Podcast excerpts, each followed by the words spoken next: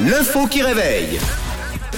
Et c'est lundi, on débute la semaine avec l'info qui réveille. Allez, c'est parti, sans perdre de temps, une petite info, euh, ma foi, euh, pas si simple que ça. Au Japon, dans un zoo, il aura fallu deux ans pour que le parc animalier comprenne comment une femelle singe de type gibbon a pu tomber enceinte euh, toute seule dans sa cage. Alors elle est voisine évidemment d'un gibbon mâle, mais ne partage pas du tout la même cage. Donc comment ont-ils pu procéder? Vous avez deux heures. Ouh là là, C'est quand vous voulez. ben, je vois qu'une solution. À travers les barreaux. à travers les barreaux. Il n'y a, pas de barreaux. Donc euh, il y a un petit peu de ça, mais j'ai besoin de plus de précision. Il n'y avait pas de barreaux euh, entre, euh, entre les deux cellules. Est-ce que ça peut avoir un rapport avec la nourriture? Avec la nourriture. Oh, ah ouais, tu laisses un.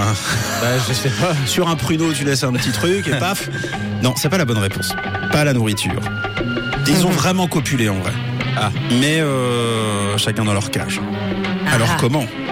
C'est la question que je vous pose. Bon, bah. Euh, si ça peut vous aider. On recommence. C'est pas évident, hein, s'il n'y a pas de barreaux. euh, Alors, ils ont vraiment copulé, chacun dans leur cage. Il faut être observateur. Il faut regarder sur cette cage. bah, par la force de la pensée alors. Par la force de la pensée, non, ils ont vraiment copulé. Il y a quand même un petit trou. Il y a eu une pénétration. Il y a eu coït.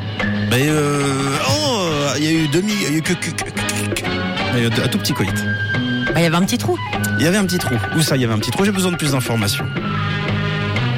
Ah, c'est pas écrit là sur le doc. Bah. Dans l'enclos, enfin. Ouais. Un petit trou.